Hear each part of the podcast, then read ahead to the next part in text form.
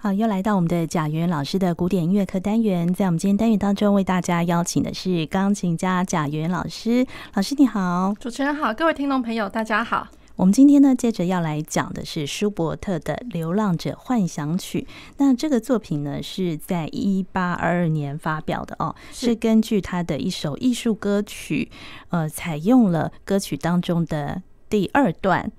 呃，它其实就是采用呃歌曲里面，它其实就是最主要的一个旋律这样子，然后是在那个呃这样子的一个旋律哦，它其实就是会呃发生在呃这个《流浪者幻想曲》这 D 七六零里面四个乐章，其实都有运用到它这个歌曲里面的呃这个主要的主题，对，然后在四个呃四个乐章里面，就是呃会看到就是这个这样子的一个主题会用各种各式各样不同的。形式，那呃最呃最原始的那个版本会是出现在它的第二乐章哦，对，然后是以升 C 小调的一个一个方式来呈现。那然后其实，在它的第一乐章或者说第三，然后第四乐章，其实它用的形式，比如说用一些呃减值，就是说它的呃主题每一拍每一拍的那个音符，它的时值是减值的方式，或者是说用对位的方式，或者是说它改变，因为。其实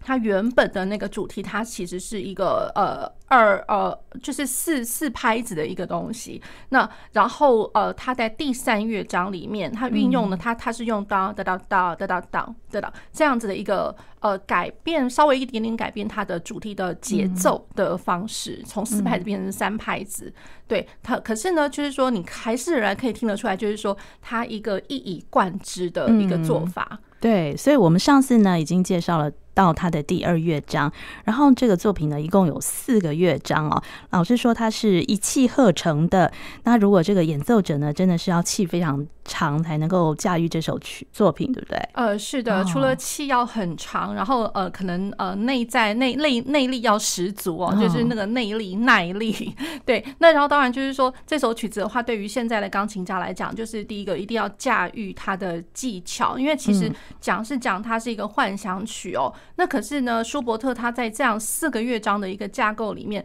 他呃，我觉得蛮奇妙的，就是说他有点像贝多芬那样子，他把一架钢琴当做好像根本就是一个管弦乐团来着，所以我一个人可能要驾驭的是一个非常丰厚的一个声响。那除了丰厚的和声之外哦，他在这样的和声里面加呃，又加上了我要驾驭这些比较繁复的快速音群，还有节奏，对。对，而且我们一般在弹快速音群的时候，可能只是单音，可是它有可能会变，就是说我用大跳的方式，然后每一个呃拍点，我我弹下去的那个 moment，其实它是一个大大和，是一个很巨大的一个和声。对，所以以和声跟和声之间，我可能呃可能跨了一些位置在里面，就是跳来跳去。那也有可能就是说我用那种爬音的方式。对，那所以就是说，其实光这样子来讲的话，对于呃音乐家呃技术上，还有你的耐力上，还有手手指指力，这都是一个考验啊。对，然后这个作品也是他这个晚年的作品嘛，对不对？呃，算是他这个是他在一八二二年，那其实他就是在一八二八年的过世嘛。哦、是对，那所以其实就是其实还算他人还算年轻啦。可是当然就是对于他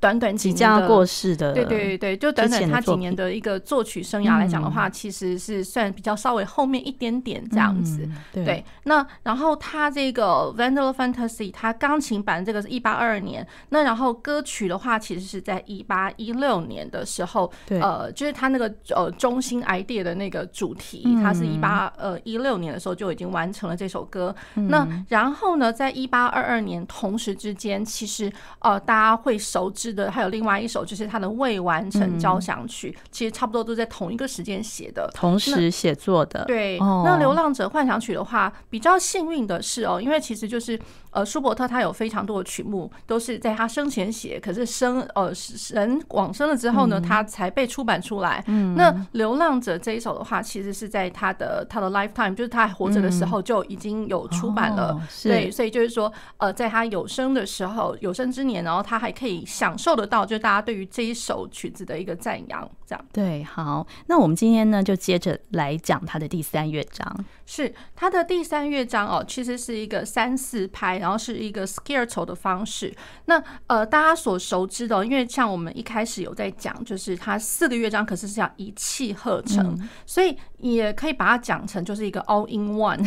对，嗯、你可以把它想成就是说，它是一个好大一个曲子的一个第三大段。嗯、那可只是说，因为我们可能要讲一些就是曲式架构比较方便来讲的话，可能还是用一个乐章来讲。可是呢，它的乐章跟乐章之间其实从来都没有断过啊，都不能休息，都不能断，而且就是说，呃，当然你会看得到，可能稍微一点点，就是像双小节线，或者说你可以稍微看到一些，就是它连它怎么个连接，然后会觉得，哎，这个地方好像可以稍微喘一下气哦，这样子。其实呢，像我们一般所熟知乐曲的一段一段结束之后，结束的时候，你一定会听得到一个正常的一个终止式，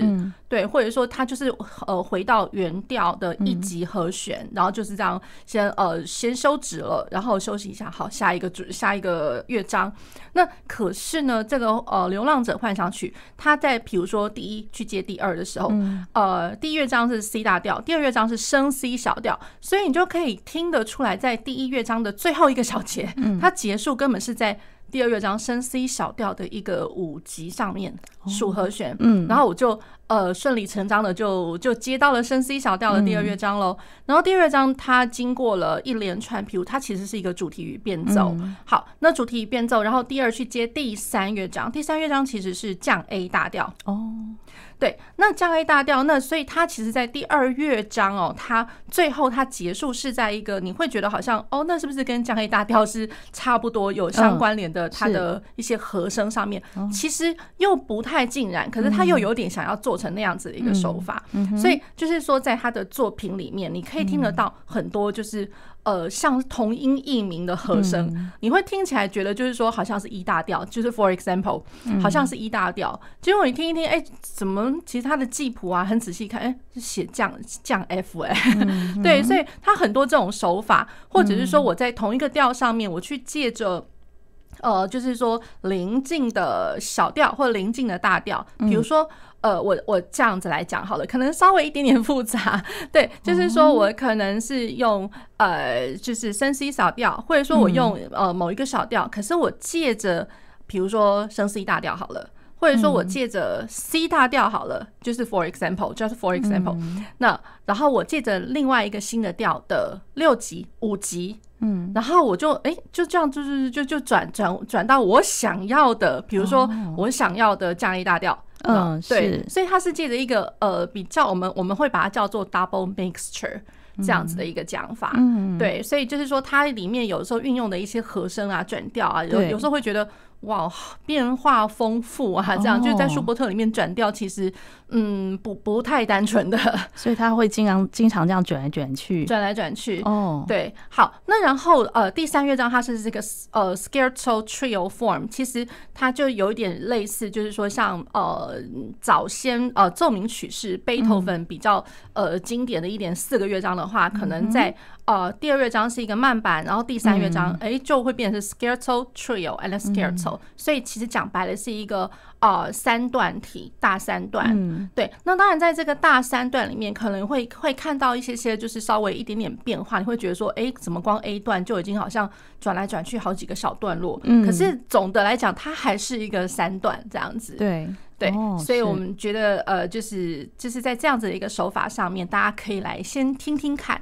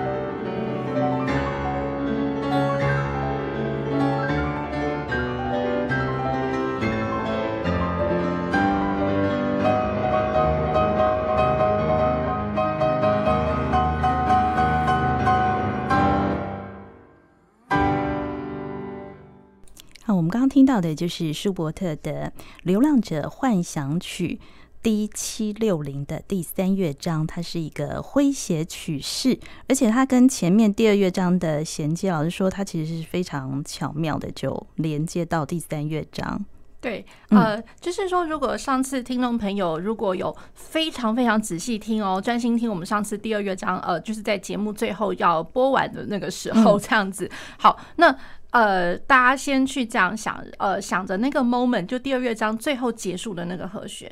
好，那第三乐章它的一开始是当然就降 A 大调的一级和弦。嗯，好，那所以我们就往前推哦。那降 A 大调的属七属和弦应该是降一，就是降咪降呃降咪，然后 so 降 C，至少它这是一个经典的降 A 大调的五属和弦。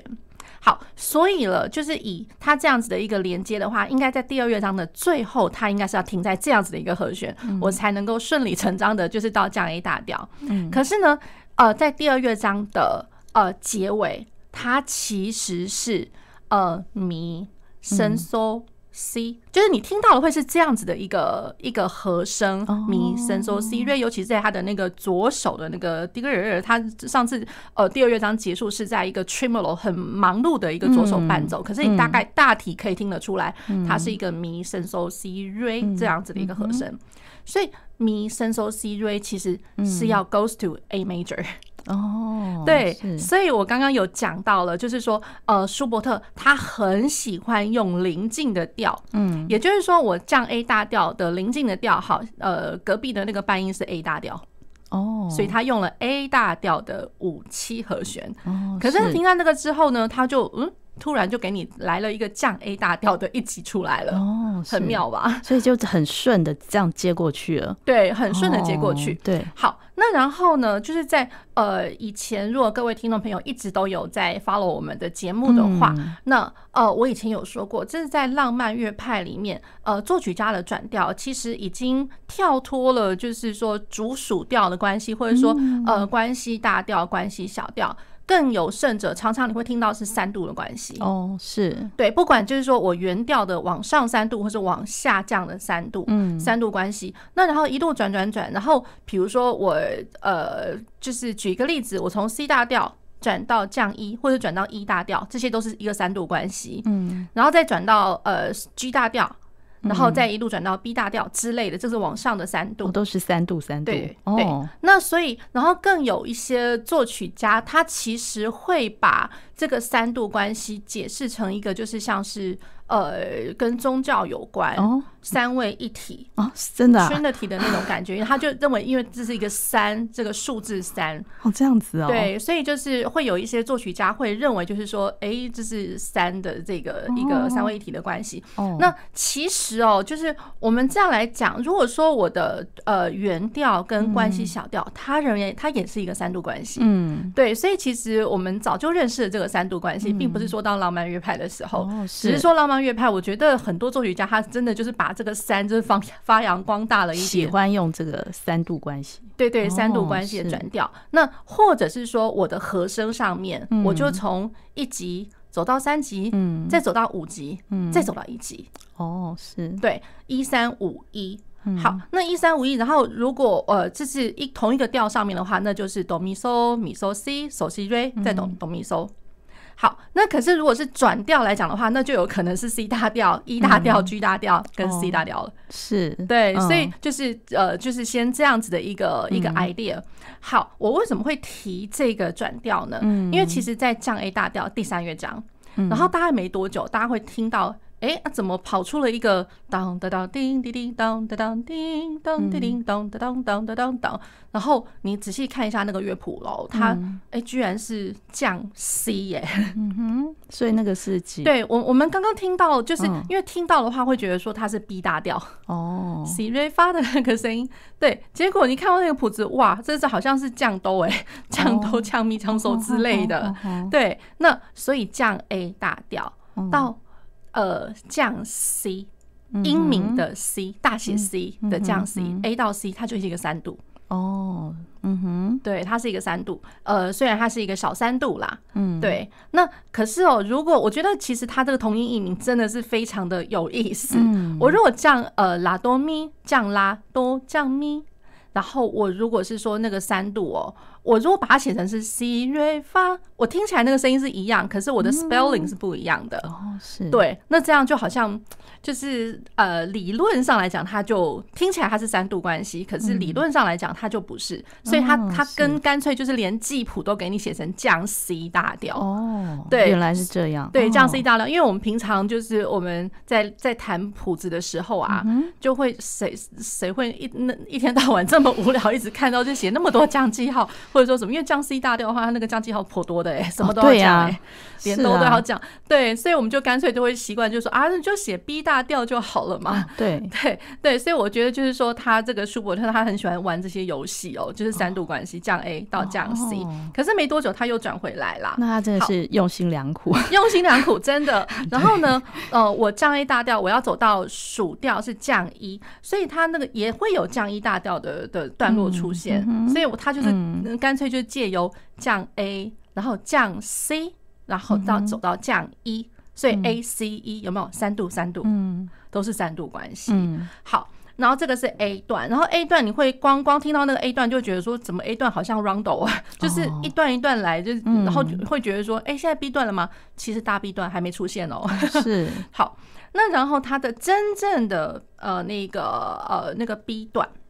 B 段是哒滴哒滴哒滴哒哒滴哒滴当滴哒滴当哒哒哒滴滴哒滴哒哒当，那这个就很有旋律的，对，非常有旋律。然后就是呃降低大调哦，对，是降低大调。好，那然后呢，它在这个呃中间的这一段哦是比较乖一点，因为它的那个呃调性上来讲就是一个四度，可能下属调降低走到降 G，然后降 A 降 D 这样子。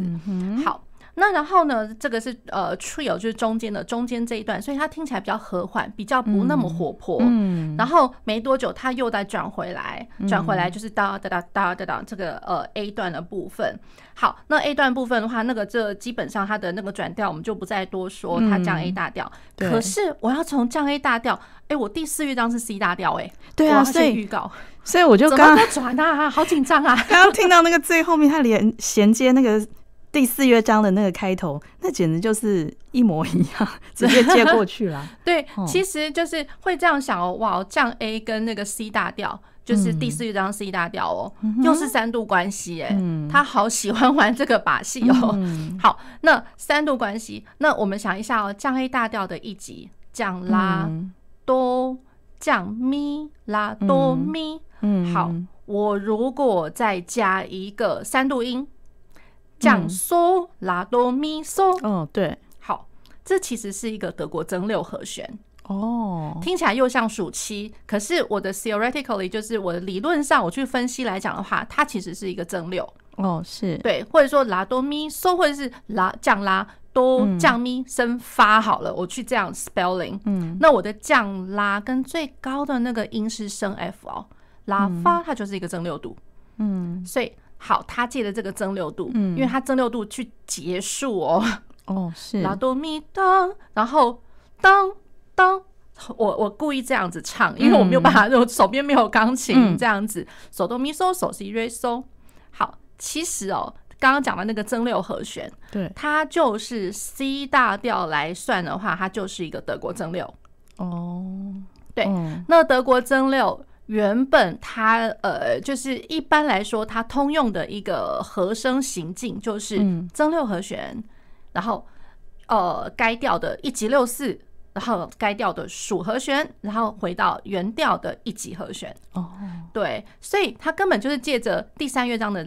呃降 A 大调拉哆咪，然后再去加一个增六度当，然后这个这个和弦等于下下面那个调。的增六和弦、嗯、就直接就接过去，就直接给你接过去了。哦、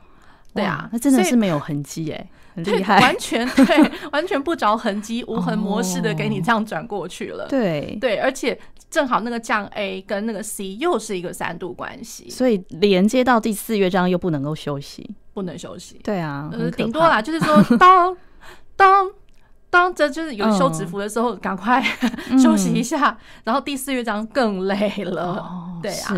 对，第四乐章它其实就是一个呃，我们一般来讲就是说第四乐章算是一个 sonata allegro form。一般来讲，四个乐章的形式的话，那可是，在舒伯特这一首的这个第四乐章，你很难讲说它到底是什么形态。可是你唯一可以听得出来就是当哒哒哒哒哒，那这样子的一个节奏。节奏它其实就是跟我的第一乐章当梆梆梆梆梆梆一模一样的节奏形态。好，那这样的节奏形态又跟我的第二乐章哒哒哒，它不过就是一个增值跟减值的关系哦，相同的相同的节奏形态增值减值，然后所以也就是原来的呃《流浪者》这首歌的增值跟减值。哦，是。好。那 C 大调哆哆哆哆哆哆咚咚滴答滴咚，然后突然就觉得，哎，怎么跳脱了那个原来的那个那个主题了？原来他想要搞一个副歌哦。第四乐章的时候，对，第四乐章三不五时就听到一个副歌的手法，一开头就是一个副歌。然后副歌的话，那也就罢了，他是用八度。八度一直在，就是一直在弹哆哆哆咚哆哆哆哆滴答滴咚，对，所以就是一开头就是一个副格，那整个乐章根本就是热闹非凡的，呃，就是副歌延伸出来的，有副歌，然后也会有呃一大堆，就是一样，就是在同一个主题上面，你可能会听到另外一个声部在那边划划过来划过去的，很就是技巧是非常的灿烂的，对，就是大家可以先听听看第四乐章。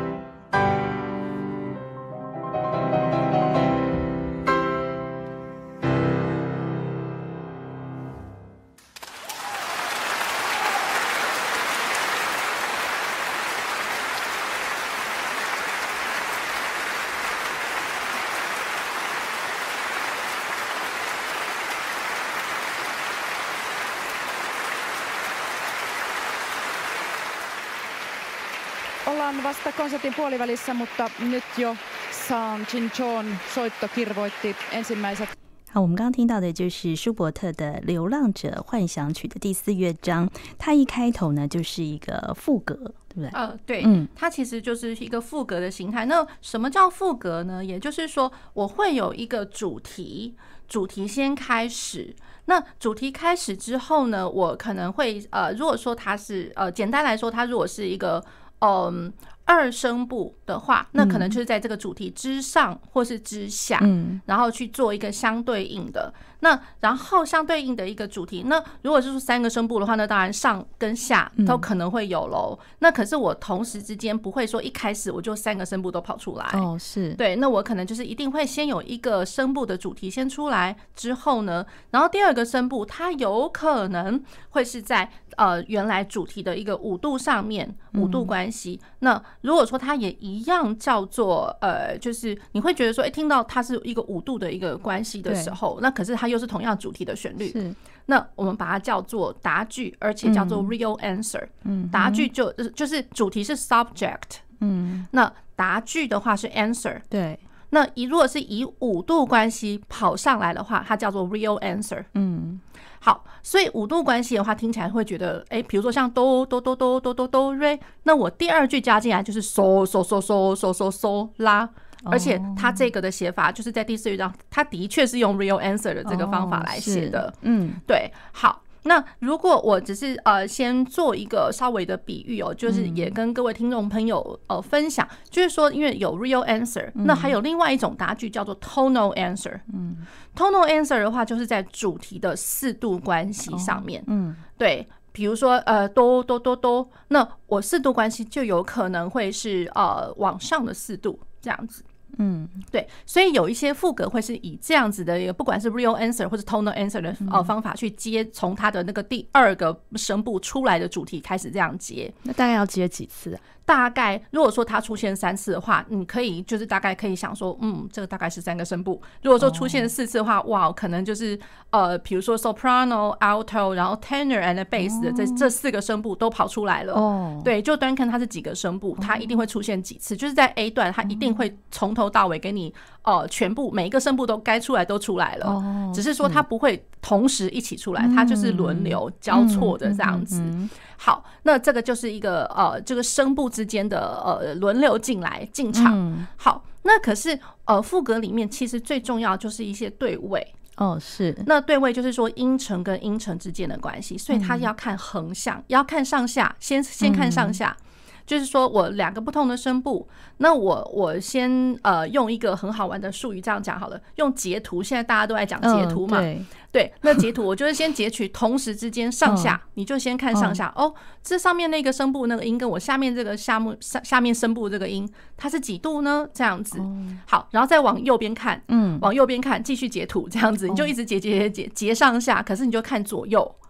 对，左右对，所以上下，比如说我有可能会看到连续的六度，好了，嗯，哆拉、瑞西、咪哆、法瑞，我也有可能连续三度，哆咪、瑞发、咪嗦、法拉这样子。好，那那这个是比，比如说比较常会出现在一些过门的乐段啦。嗯，是。好，那可是对位的这些呃音程的对位哦，那其实常常会看到，呃，像我们以前就对位法老师们也会讲，嗯，哦，三度它是一个和谐的。八度也是一个和谐的音程，可是我如果看到是一个七度好了，那或者说七度或者是四度或者二度，那就不和谐了。对对对，那以前在以前的话，有点算是离经叛道了。你一旦出现了这样子的一个二度、四度、七度的话，不行啊，七度一赶赶快回到八度去吧，赶快走到八度去；二度赶快回到一度去吧。那然后呃，如果是四度的话，看你要走到三四四音要走到下来到三音，我们把这些东西叫做 voice leading。嗯，声部导向，声音，呃，每一个音声部的导向，voice leading。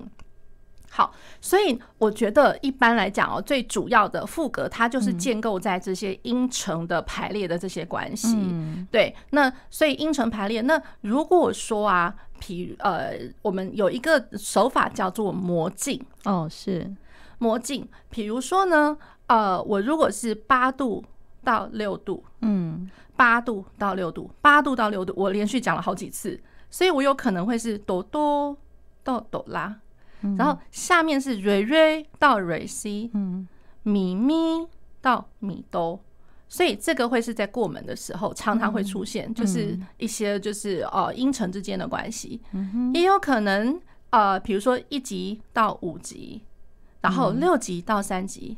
之类的，这也是一个呃，就是说和声上面的一个级数的关系。嗯，那我们一般所熟知，比如说帕海贝尔，哦，是对，叮嘟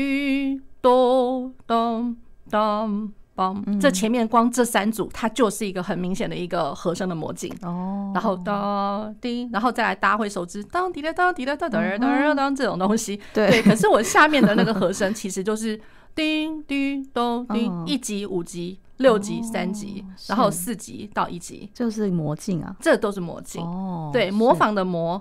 就是我们把它叫做 imitation。嗯，imitation。那前其实像现在我自己在教学生的时候啊，其实我老实说，我很喜欢跟学生们讲一些东西。嗯，就是像我刚刚截图，这是一个。嗯因为你如果跟他讲说上下，你就看音程哦，学生一定会翻白眼看你。对，所以你就跟他讲截图，然后呃，学生就哦知道了。好，那所以讲 imitation 的话，你就跟他讲哦，这简单啊，就是把它剪起来，然后再贴上去。哦，剪贴，copy and paste。Copy and paste，所以就是我们在电脑的一些术语。嗯，对，那 copy paste，copy paste。所以像有一些呃，我我我就是有一些作曲学生，就是我觉得很好玩。当然不是全部，嗯，有有那么一些他们在打谱的时候，那其实也一样。我如果要做魔镜的话，有些打谱软体超级厉害的，你给它 C 大调的，然后你如果 copy paste，的你你说哎下一下一个指令可能就会是我只是要它稍微移调，可是同素材都一样的时候，嗯，那打谱软体自动都帮你移掉了，就把你全部写好了。对，所以那根本也是一个 copy and paste，所以这也是魔镜的一个手 法。哦，对对，所以就是呃，就是跟听众朋友就分享一些我自己教学经验，好玩的啦，这样子。因为呃，一般来讲，你要跟学生讲赋格哦，那其实真的。大家想副歌，我巴哈赋格就是非常。复杂，对呀，弹巴哈副歌够了。那如果说有些人就是说脑筋不是很轮转的时候，你多给他几个这样子的 assignment，他一定会疯掉。对对对，所以有的时候可能要用一些别的方法，不同的方法去引导他，这样。对对。好，那回过头来，像我们在讲说这个第四乐章这个副歌，一开始他就给你来一个八度，主题就是八度。哎，对我们一般来讲，主题根本只是一个单声部单音旋律嘛，所以八度，那八度的话，你光弹就已经够累了，对，更何况它是很多连续八度。第二个声部进来，八度又是八度，嗦嗦嗦嗦嗦嗦嗦啦，对，好，那然后第三次进来的时候，它根本它不是八度，它是三和弦，哆咪哆。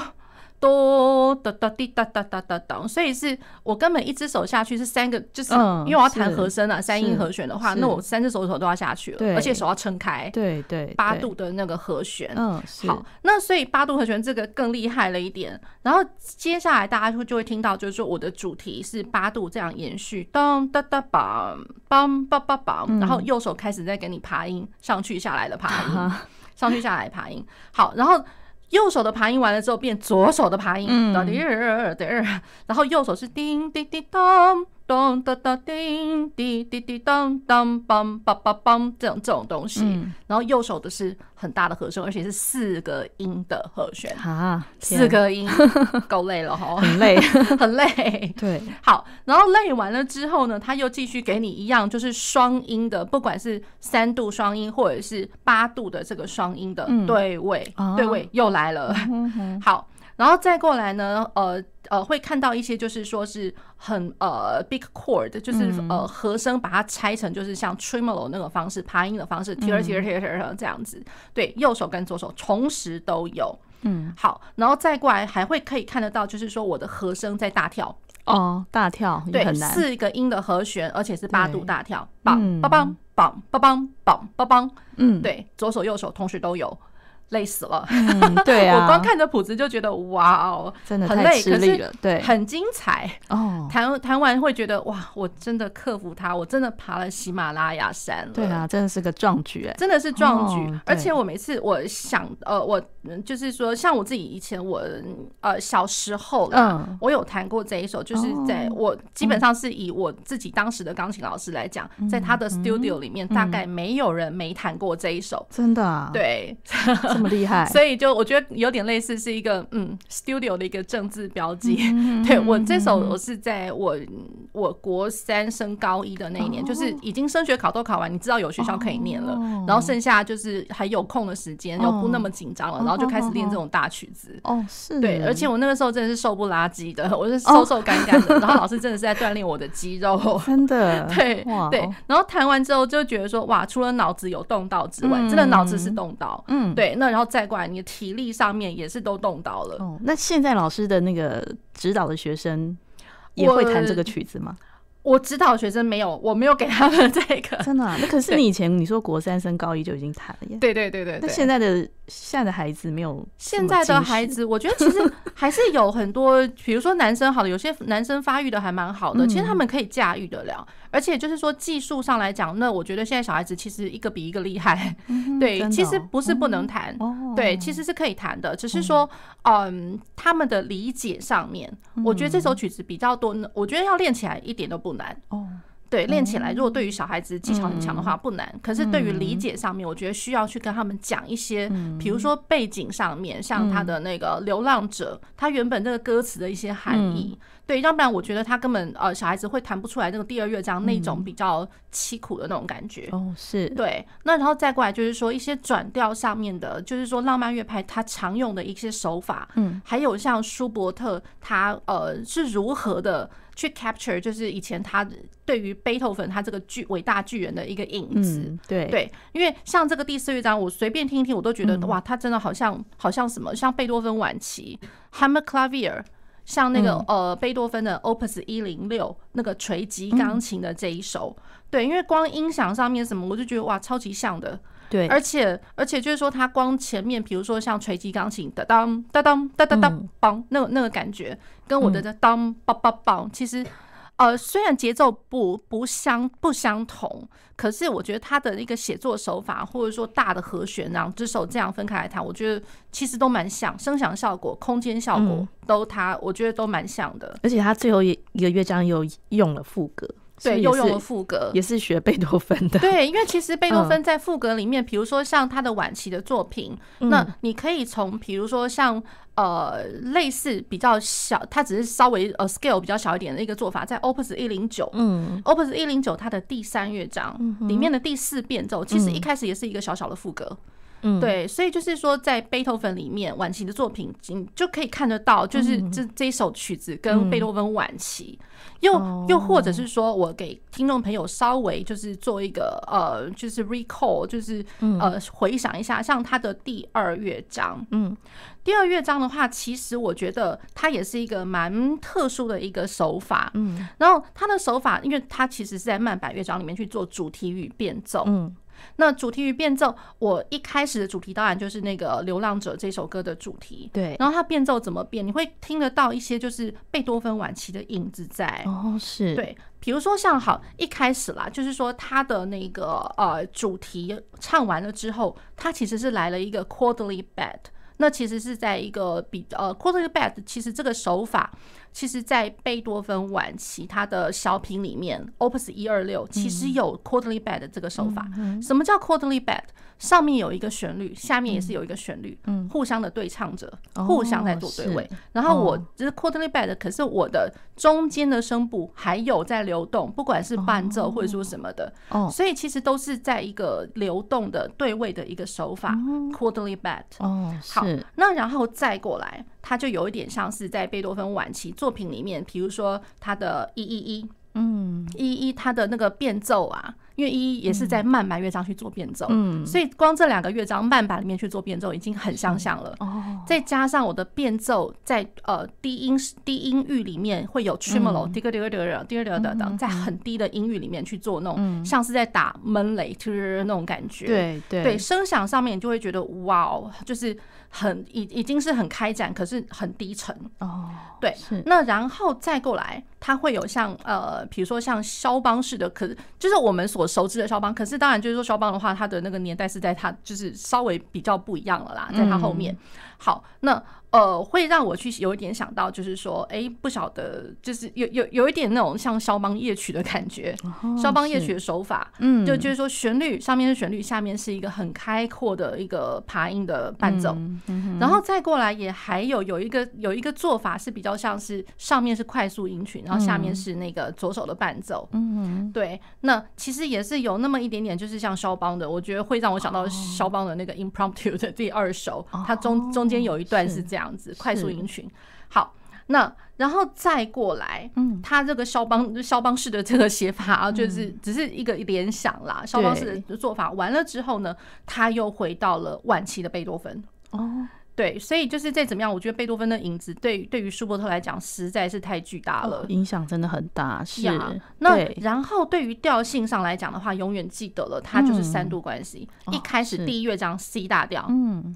然后 C 大调，可是呢，他突然就是在 C 大调的最后总结的时候，他他走到了升 C 小调的五级，嗯哼，所以第二乐章从升 C 开始，对，嗯，好，然后升 C 开始之后，我的升 C 的第呃升升 C 小调的一级，然后走到第二第二乐章的最后，嗯，最后。他其实走到了咪升嗦西瑞，我们刚刚有在讲了，对。对，然后呢，再过来咪升嗦西瑞，你会觉得就是说，好像哦，那这样应该是要走到 A 大调，嗯、结果第三乐章呢，它突然是降 A 大调，哦、降 A 大调开始的，嗯，好，然后降 A 大调完了之后呢，记得降 A 大调的尾巴，它的那第三乐章的尾巴是多了一个增六度，嗯，噔，然后收收，然后回到第四乐章的。C 大调，嗯，是，所以也一样，就是你会有一个像是一个很长的一个转调的一个 journey，然后当然这中间还有更多更多更精彩的转调 journey。